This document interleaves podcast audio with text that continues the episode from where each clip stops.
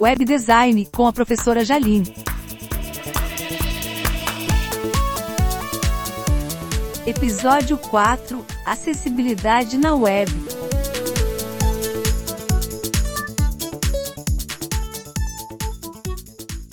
Oi, pessoal! Prof. Jaline aqui. Hoje nós falaremos sobre um tema bem importante: acessibilidade web ou acessibilidade digital, como algumas pessoas preferem falar. Eu não sei se vocês convivem ou já conviveram de perto com alguma pessoa com deficiência, mas independente disso, nós vamos refletir sobre como deixar os nossos websites mais acessíveis a partir de agora. Vamos lá?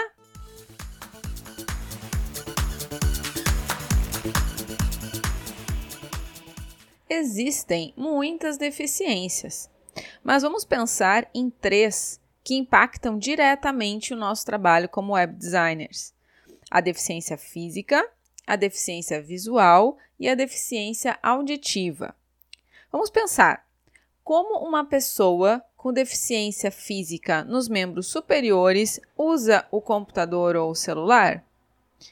Bom, há diferentes casos e também cada pessoa acaba descobrindo uma maneira que melhor lhe atenda. Mas vamos considerar uh, os casos bem genéricos.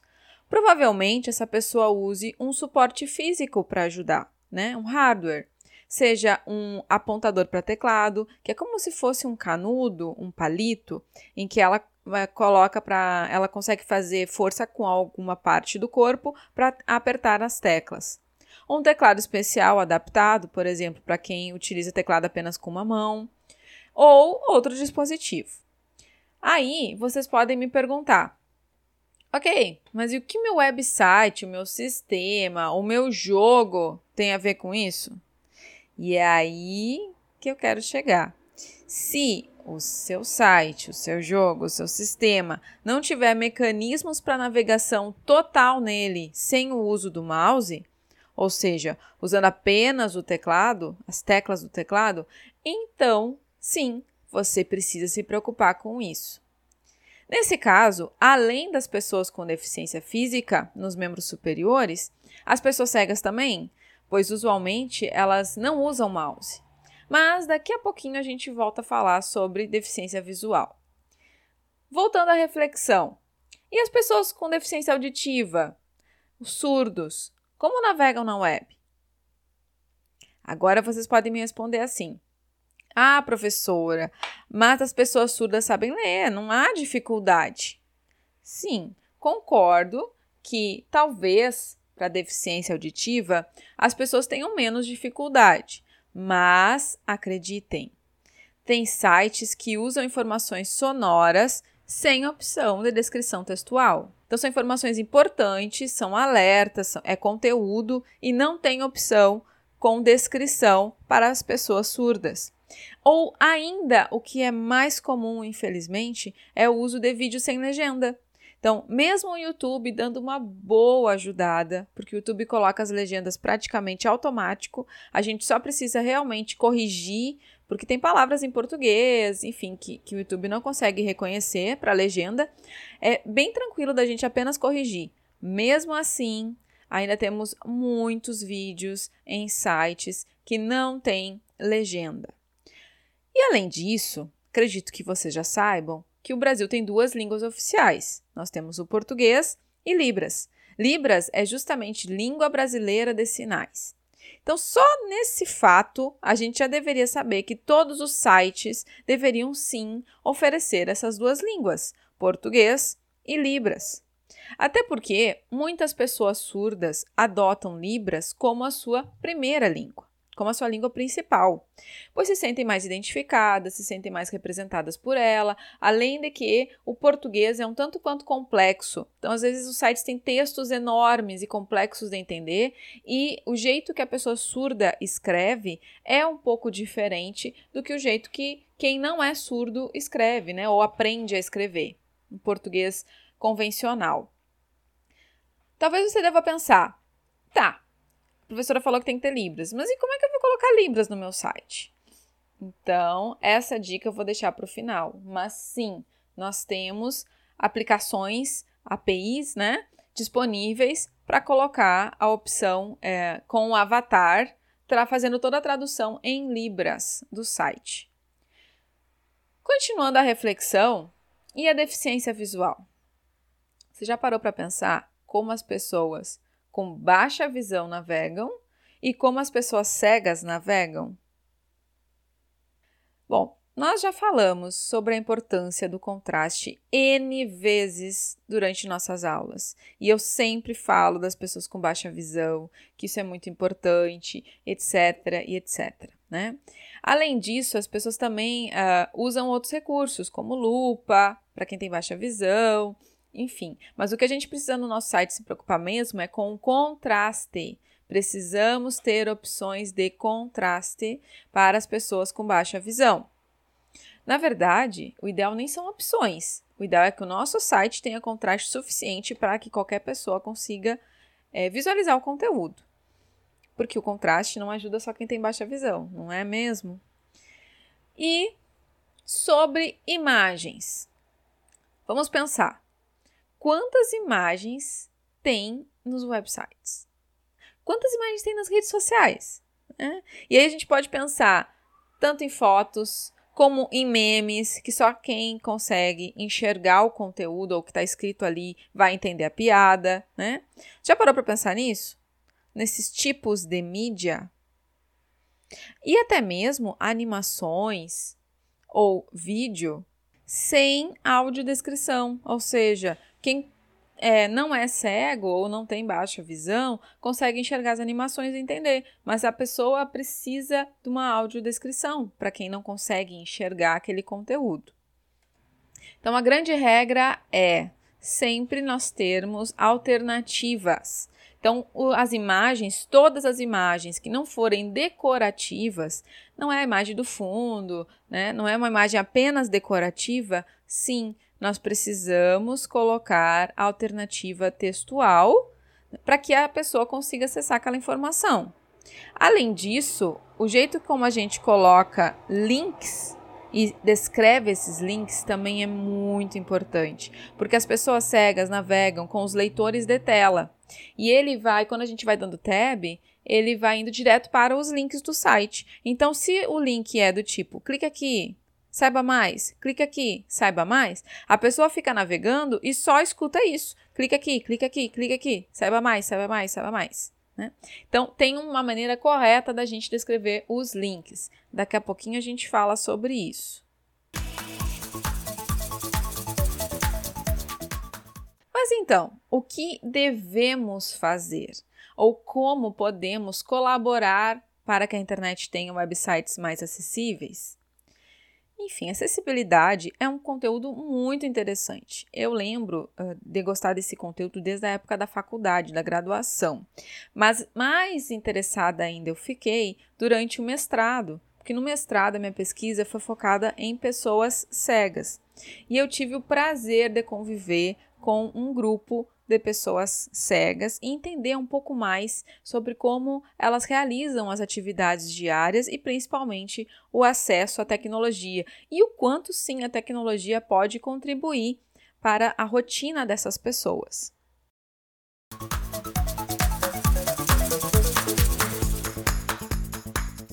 Para iniciar então esse nosso assunto, nós vamos começar falando de dois conceitos muito importantes que vocês realmente precisam saber o que significam. O primeiro é a expressão desenho universal, ou design universal, ou ainda universal design, né? Esse conceito ele vem da área da arquitetura, ele não é específico da computação. E qual é o objetivo desse conceito, né? Desenho universal. É justamente, quando ele surgiu, definir um projeto de produtos ou de ambientes que possa ser acessado por todos sem necessidade de adaptação, ou um projeto em separado, ou seja, um projeto exclusivo só para pessoas com deficiência, que infelizmente ainda vemos muito por aí. Então vamos pensar em alguns exemplos de desenho universal, né? Começando pelo IFB. Quando a gente entra ali no IFB, passa é, pela portaria, vocês deixam a carteirinha ali, né? E querem lá buscar um café. Na lanchonete. Quase que eu falei lancheria, hein? Quase derrapou aqui o meu sotaque agora. Então, vocês vão lá na lanchonete buscar um café. Quem é que usa aquela rampa de entrada depois da portaria para a gente descer até a lanchonete? É somente a pessoa que tiver com cadeira de rodas? Não, todos nós usamos, né? Então, a, a pessoa que estiver usando cadeira de rodas vai usar aquela rampa. A pessoa que tiver bengala também. Pessoa com problema no joelho não pode subir a escada também, né? A linda, pessoas com carrinho de bebê. É, ou a Jaline com a sua mochila de rodinhas. Vocês me veem fazendo toda a volta na rampa. Realmente eu uso muito a rampa por causa da mochila pesada, com computador e etc., que tem rodinhas. Então vejam quanto aquela rampa é útil para todos. Agora vamos imaginar o mesmo cenário, tá? A gente tendo, é, em vez de ter aquela rampa, ter escadas e depois uma rampa lateral assim, totalmente acentuada é bem difícil de usar, né? Então é desnecessário, né? é desnecessário esse tipo de adaptação para esse projeto, já que uma rampa todo mundo conseguiria acessar. Óbvio, a gente sabe que nós também temos o elevador, né? Porque às vezes a condição da pessoa, a, né, a rampa não é o suficiente. Mas eu tô falando que naquele momento a gente não tem escada e rampa, né? Não para aquele, aquele acesso. E aí, falando da escada, que é o mais comum, né? Quantas vezes vocês já viram uma escada como meio principal de acesso, e aí lá na lateral tem uma rampa, ou uma mini rampa, ou uma rampa que eu não sei, sinceramente, o que a pessoa tinha na cabeça quando fez, porque até a gente tem perigo de caída tão acentuada que é aquela rampa, imagina uma pessoa usando uma cadeira de rodas, ou imagina é, alguém tendo que segurar um carrinho de bebê para ele não, não, não ir direto, né? Não, não virar escorrega, na verdade. Então, infelizmente, a gente tem ainda muitos projetos assim e esbarra muito nessa parte da arquitetura, né? Mais um exemplo de desenho universal. É, portas automáticas. Então, quando a gente vai num mercado, por exemplo, né, que a porta abre e fecha sozinha, quem é que acessa aquilo? Todo mundo. Eu não tenho uma adaptação especial para é, quem está usando muleta. Eu não tenho uma adaptação especial para quem está com o braço engessado que não consegue abrir a porta, né? Então é muito importante esse tipo de projeto que tenta ao máximo dar acesso a todos pelo mesmo meio. A gente não precisa ficar criando adaptações em muitas ocasiões. E aí eu poderia citar outros exemplos para vocês, por exemplo, a própria porta, né? Aquela maçaneta redondinha, gente, ela, ela é terrível. Então é difícil para a pessoa que tem dificuldade motora para poder abrir. É difícil para quando a gente está com tendinite, para quando a gente teve qualquer problema no, no, no, pulso, né? Então ela não é nada acessível. Para que colocar aquela maçaneta de bolinha, né? Se a outra maçaneta é muito mais fácil, a gente pode só bater. Tô cheia de compras na mão, eu posso só bater e pronto, minha porta abre. Eu bato com o cotovelo, né? Então é, é esse tipo de cuidado que a gente precisa ter. É, o que, que vai ser mais fácil para que todo mundo acesse ou para que a maior parte das pessoas acesse esse produto ou esse ambiente? É, e tem outros, a gente pode falar muito sobre as torneiras nos banheiros públicos, e aí eu vou falar específico dos de shopping, né? Porque, meu Deus do céu, tinha que ter às vezes uma instrução de como é que usa a tal da torneira. Não sei por que no shopping eles fazem uma competição de qual torneira é mais difícil do que a outra, né? Enfim, então, desenho universal, o que, que vocês precisam saber? É uma proposta que veio da arquitetura, mas que hoje não está limitada à área da arquitetura, tá? A gente na computação também tem que tentar fazer uh, produtos, serviços, ambientes que sejam acessíveis a todos, sem necessitar adaptação. E aí vamos falar de contraste, como exemplo na web, né? Por que, que eu tenho que ter lá um plugin por exemplo, que vai deixar o meu site com contraste, se eu já posso criar um site com uma paleta de cores que tenha contraste. E aí a pessoa que tem baixa visão não precisa ir lá e ficar para mudar todo o meu site, né? Deixando, deixando uh, com, com contraste. Se eu já criei o site com contraste, beleza, não preciso ter esse plugin.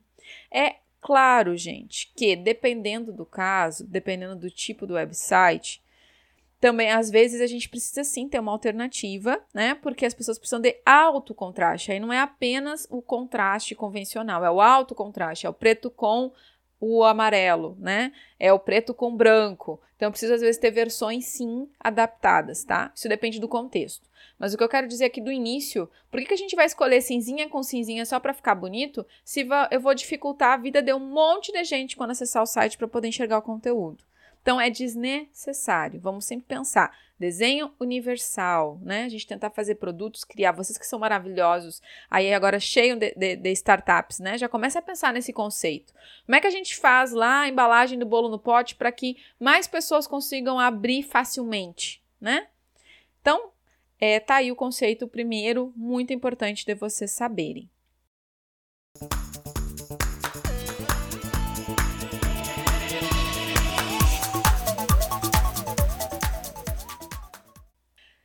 Ok, qual é o próximo conceito, então?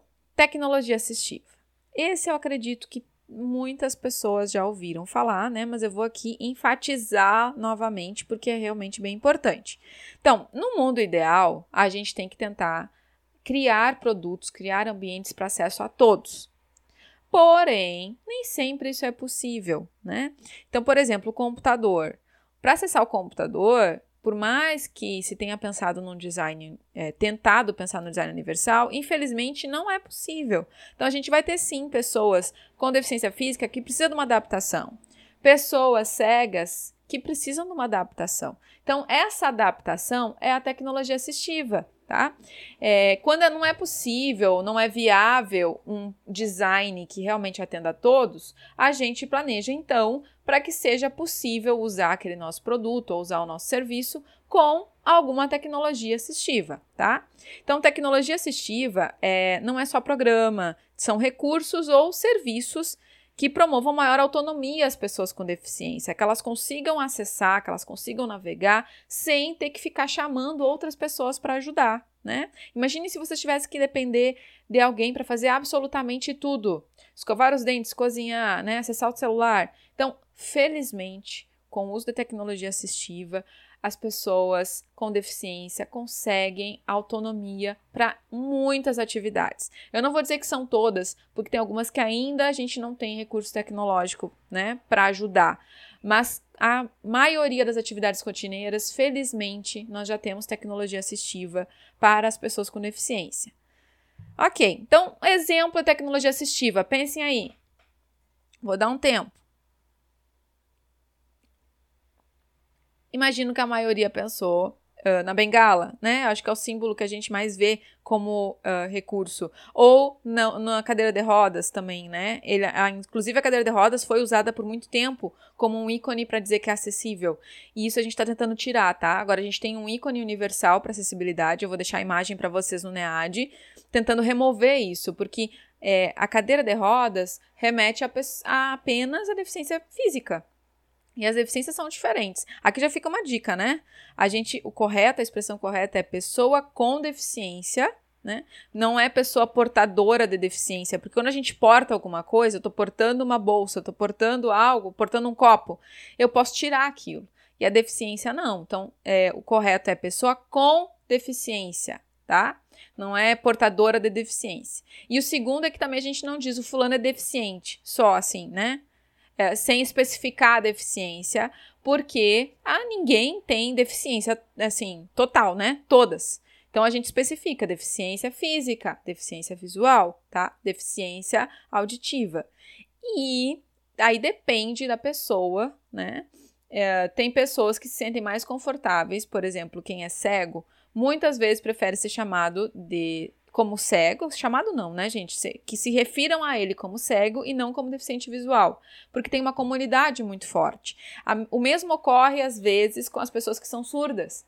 Porque a comunidade é, de surdos é muito forte, muito é, participativa e atuante no nosso país, principalmente, mas isso no mundo todo e eles preferem ser identificados como surdos. Né? E por que, que eu estou falando isso? Porque às vezes quem não tem essas deficiências, quem não conviveu com ninguém, acha que é pejorativo. Nossa, não, não vou chamar ele de surdo, né? Ah, vou dizer que ele tem deficiência auditiva, como se isso fosse é, algo pejorativo. E não, o contrário, a pessoa se sente representada. E mais uma vez vou ressaltar, a maioria, tá? É, se tiver dúvida, pergunta para a pessoa, né? Como é que você prefere ser chamado? Quer ajuda? É, você se sente ofendido se eu, se eu falar tal coisa, né? Sempre a melhor maneira é conversar. Ok, então voltando à tecnologia assistiva, né? Além desses que eu falei, a gente tem as legendas em vídeos. E vejam como é importante a legenda, né? Às vezes a gente está lá no restaurante, está passando o jornal, não consegue ouvir, porque tem muito barulho, mas está conseguindo acompanhar as notícias pela legenda. Então, são recursos realmente muito importantes. Tem um teclado colmeia também, que eu não falei para vocês, eu vou deixar a foto. Ele é uma caixa acrílica com os buraquinhos para as teclas que a gente coloca em cima do teclado. E por que, que ela facilita? Porque a pessoa que não consegue teclar uma tecla por vez, ela vai usar algum dispositivo apontador e aí vamos falar um canudo, né, um graveto, alguma coisa, até um lápis. Eu usava um lápis com a, com a aluna que eu tinha. E aí ela pega com, com a mão, no caso, ou, ou com, né, com alguma outra adaptação, e ela consegue então colocar naquela colmeia para teclar uma tecla por vez. Porque se ela fosse tentar fazer com as mãos, por exemplo, estou falando agora dessa aluna que eu tive, ela apertaria três teclas de uma vez só. Né? Então, o teclado colmeia é muito importante. Enfim, nós temos várias vários tipos de tecnologia assistiva que vale a pena vocês darem uma olhada.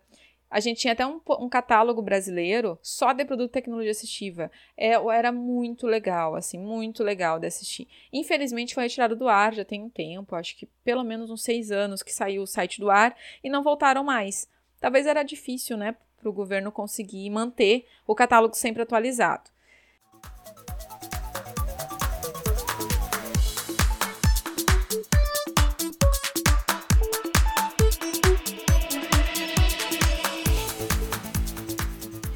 Na web, acessibilidade é um conceito relativamente novo, tá?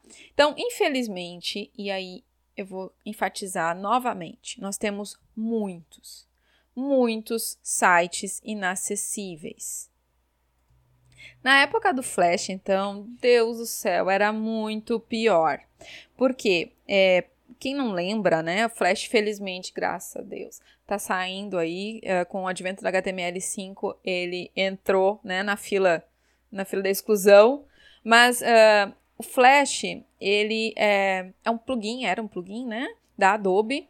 E aí toda a navegação dos sites é por cliques. Então o que ele reconhece na verdade são os movimentos do mouse, é por clique. A gente não conseguia navegar pelo teclado. Eu lembro até hoje do site de uma imobiliária que tinha na minha cidade, que era todo em flash, aí cheio de movimentos, animações, até o céu mexia, né? Mas gente, era inacessível, completamente inacessível pelo teclado. E aí vocês vão pensar, ah, mas isso era muito antigamente. Não, vários joguinhos educacionais que eu tive que trabalhar com, com criança, maioria feita em flash, né? Com os botões coloridos e tal. E aí as pessoas não pensam. Por exemplo, essa aluna que eu já falei para vocês, ela, ela tem, tinha, é, melhor, ela tem, né? Paralisia cerebral. E aí ela tinha muita dificuldade motora na parte dos membros superiores, né? Então, assim, nas mãos. Ela não tinha tanta habilidade fina, né? Para usar o mouse, por exemplo. E aí a gente usava o teclado acrílico e usava um outro que se chama RCT, que era só conforme ela batia. São quatro botões, conforme ela batia, o mouse ia para cima, para baixo, né? Hoje a gente já tem tecnologias mais atualizadas. Hoje a gente tem, por exemplo, os mouses oculares, né? Conforme o movimento do olho, a câmera reconhece e leva o mouse até aquele lugar que você quer. Porém, mesmo com tudo isso, os jogos para alfabetização que eu precisava usar com ela era muito difícil. Assim, não vou nem falar muito difícil, era impossível é, de explorar com ela, por causa do Flash, eram quase todos feitos em Flash. E aí não tinha opção. Eu tinha que criar, às vezes, no PowerPoint, se vocês querem saber, né? Porque era impossível criar N joguinhos dentro da carga horária que eu tinha. Vocês podem pensar assim, ah, a professora não usou programação por quê? Porque eu não tinha tempo. Então eu criava com PowerPoint algumas coisas ali, simulando botões, para poder explorar com ela, né? Porque eu também não explorava, não atendia só ela, atendia várias crianças com deficiência no laboratório da informática. Enfim, o que acontece? É, essas dificuldades e tudo mais, o Flash e tal, né? Felizmente, a W3C ou W3C, né? Que vocês já sabem que é World Wide Web Consortium, é, que é lá, sabe lá do site do W3 Schools? Pois é, né? É da W3, W3C, né? Da W3C, como a gente fala no Brasil. Porque sim, tem a W3C Brasil. Eles têm escritórios em cada país. Não vou dizer em cada país, mas na maioria dos países, né? Então, essa organização é a que cria as regras para a web. Foi lá com a w, W3C que começou o HTML5, CSS3, né? E eles criaram uh, um guia de diretrizes para acessibilidade web, tá? E aí, é, a W3C criou esse guia, a gente chama de WCAG aqui no Brasil, né? É, que, são as, que é a sigla, e na verdade é Web Content Accessibility Guidelines. E essa primeira versão foi lançada em 1999, por isso que eu falei que a acessibilidade ela é bem recente, né? Claro, se a gente for pensar que a web aqui no Brasil veio bem nessa época, mas vocês imaginam, até chegar esses sites acessíveis aqui demorou bastante, né? Sites que usassem essas regras. Depois disso, é, foi reformulado em 2008, depois reformulado em 2018, que é a versão 2.2, né? É, 2.2.1, na verdade. E tem a previsão de ser lançada uma nova versão desse WCAG para o início de 2021. Com a pandemia, eu não sei como é que isso vai ficar, né? Mas seria o WCAG 2.2, tá? Atualmente a gente está no 2.1. E aí, lá no portal do, da W3C, tem várias, várias recomendações, assim, várias dicas para quem é programador também, de como é que a gente deixa o nosso código acessível e tudo mais.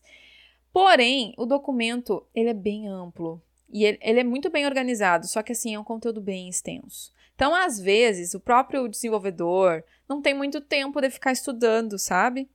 E aí eu já vou falar para vocês daqui a pouquinho sobre opções para ficar mais fácil de verificar os critérios de usabilidade né, e acessibilidade, principalmente, que é o que a gente está falando. Mas só para retomar sobre o documento, o documento ele é organizado em quatro princípios. Então, tem os quatro princípios fundamentais, isso aqui é importante vocês saberem. Né? O primeiro princípio é perceptível, então, Uh, nosso site tem que ser perceptível pela maioria das pessoas, operável, ou seja, não adianta nada o site ser lindo se eu não consigo navegar, né, usando teclado, por exemplo, compreensível, e aí vem a questão da linguagem, né? A linguagem tem que ser compreensível por diferentes pessoas e robusto, que é a questão da otimização, né? Um site que é muito lento, que demora, etc. Então tem, mas na verdade aqui eu só sintetizei para vocês, resumi, mas tem dentro de cada princípio desses tem recomendações. E aí, nessas recomendações, eles colocaram critérios, né? E é bem importante vocês entenderem sobre esses critérios. Esses critérios são os níveis de conformidade, digamos assim. E aí é quando aparece a letrinha, né? Então tem A, AA e AAA, ou seja, um A, dois As e três As.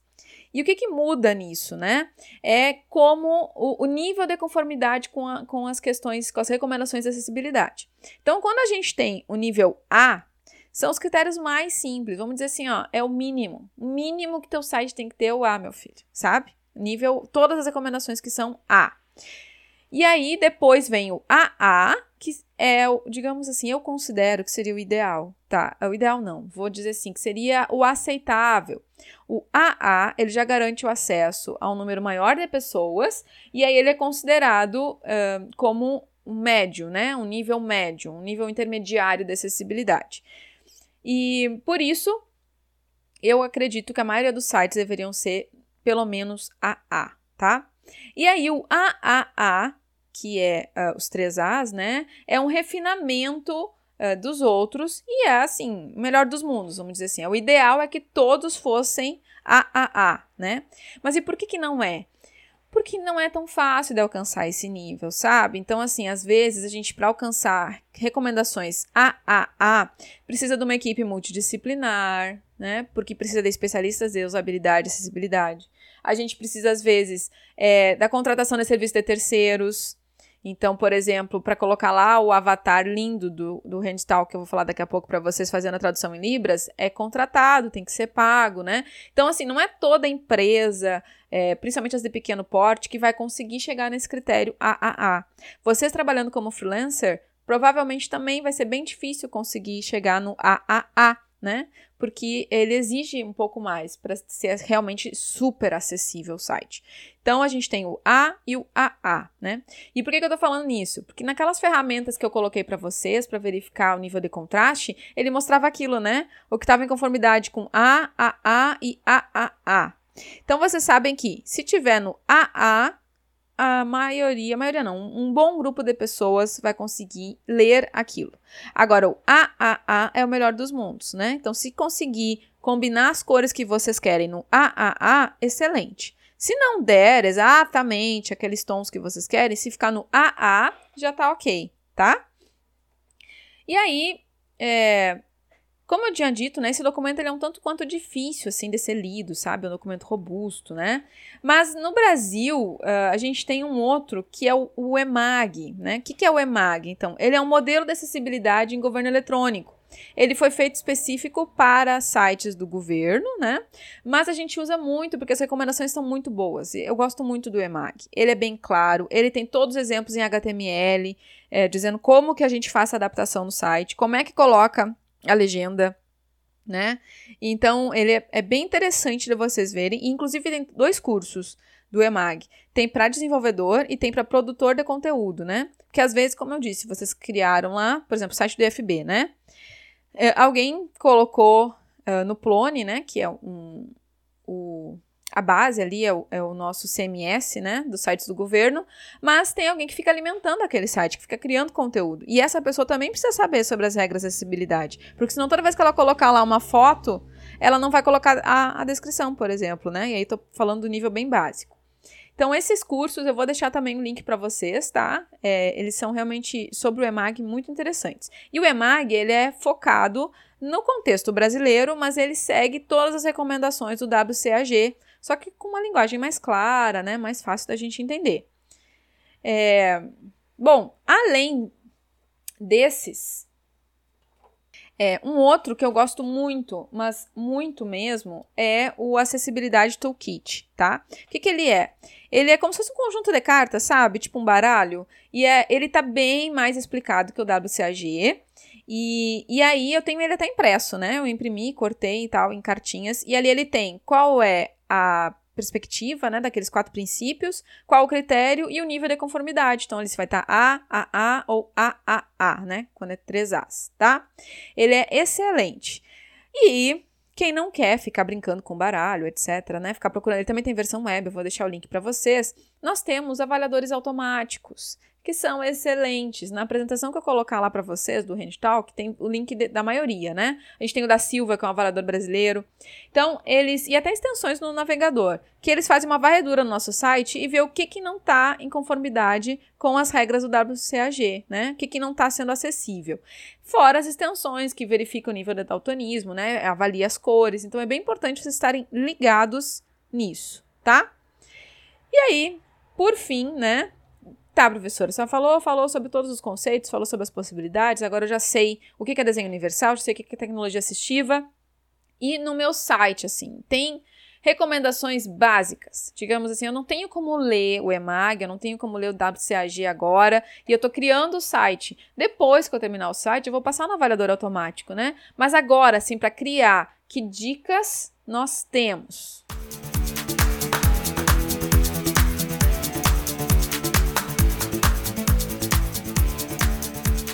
Então, vou recapitular, né? Primeiro, testem o site de vocês sem mouse. Então, se é possível navegar em todo o site apenas usando o tab, né? É, se é possível colocar uh, atalhos também, conforme sugere o EMAG, por exemplo, assim, a gente tem números, né? E aí tem atalhos. É, ir para o conteúdo, ir para o menu. Isso seria bem, bem interessante se vocês conseguissem colocar, tá? Para a pessoa com deficiência auditiva, o que, que a gente precisa cuidar? É que sempre tenha uma versão em texto do conteúdo que estiver em áudio. Se esse conteúdo realmente tem uma informação, né, gente? Se é só uma musiquinha ali que não faz diferença, uh, não precisa, né? Se é só uma música ambiente, tá?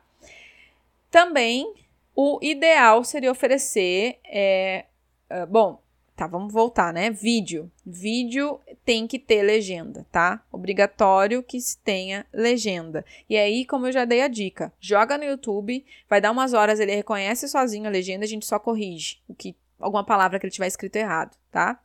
É a melhor ferramenta. Tem várias, mas eu gosto muito do, do YouTube. Até porque vocês vão colocar o, fazer hospedagem do vídeo no site de vocês, né? Provavelmente vocês vão fazer, vou colocar no YouTube e jogar lá. E o ideal era usar um plugin para tradução em libras que eu falei, né? Então a gente tem o HandTalk. Ele é ótimo, ele é maravilhoso. Ele tem um aplicativo também, que é o Hugo, e agora eles lançaram a, o avatar feminino, só que eu esqueci o nome, tá? Porque foi lançado essa semana. É, ele é maravilhoso, porém, ele é pago. Então a gente não consegue botar o plugin numa versão assim, né, uh, grátis, tá? E aí tem o que o governo utiliza, que é o V-Libras. Então, nos sites do governo, normalmente vocês vão ver aquele símbolo assim de duas mãozinhas é, no botão azul. Se vocês clicarem ali, tem abre o V-Libras e ele faz a, a tradução, né, para Libras de qualquer conteúdo que a gente selecionar naquele site, tá? Então, tem essas duas opções e, e provavelmente tem outras, se vocês tiverem interesse em buscar. Bom, para os leitores de tela, né? Para ser acessível. Eu vou deixar um vídeo para vocês do Lucas Radaeli. Ele é cego e programador no Google. E é muito interessante, gente. Assistam de verdade. Ele programa usando o leitor de tela, né? E ainda ouvindo música no fundo. Então, assim, ele tem uma habilidade gigantesca com o leitor de tela, tá?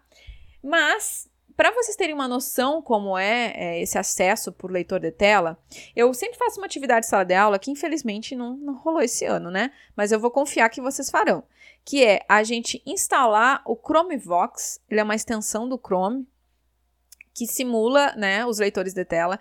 Não são esses que as pessoas cegas usam, tá, gente? Eles usam outros leitores que são que dá para adaptar a voz, enfim. Só que não precisa vocês instalarem eles, eles não são tão fáceis de instalar também. Então, e também depois para desativar é bem complicado. O Chromevox eu acho ótimo, que vocês botam a extensão ali, depois só desativam e, e ok, né? O computador vocês não fica falando tudo, tá? Então, essa extensão, ele é para leitura de tela. E aí, o que vocês vão fazer? Vocês vão colocar um lenço, uma toalha, uma venda nos olhos, alguma coisa. Eu pedi para alguém tapar os olhos de vocês, né? E esconder o mouse. Eu sempre pego o mouse, para quem usa computador desktop, né? E colocava atrás do monitor, assim. E aí vocês vão navegar em um site, ou tentar navegar, usando apenas o teclado, né? Com os atalhos do teclado. Então, quando a gente navega, a gente usa muito o Tab o, e o Enter, né?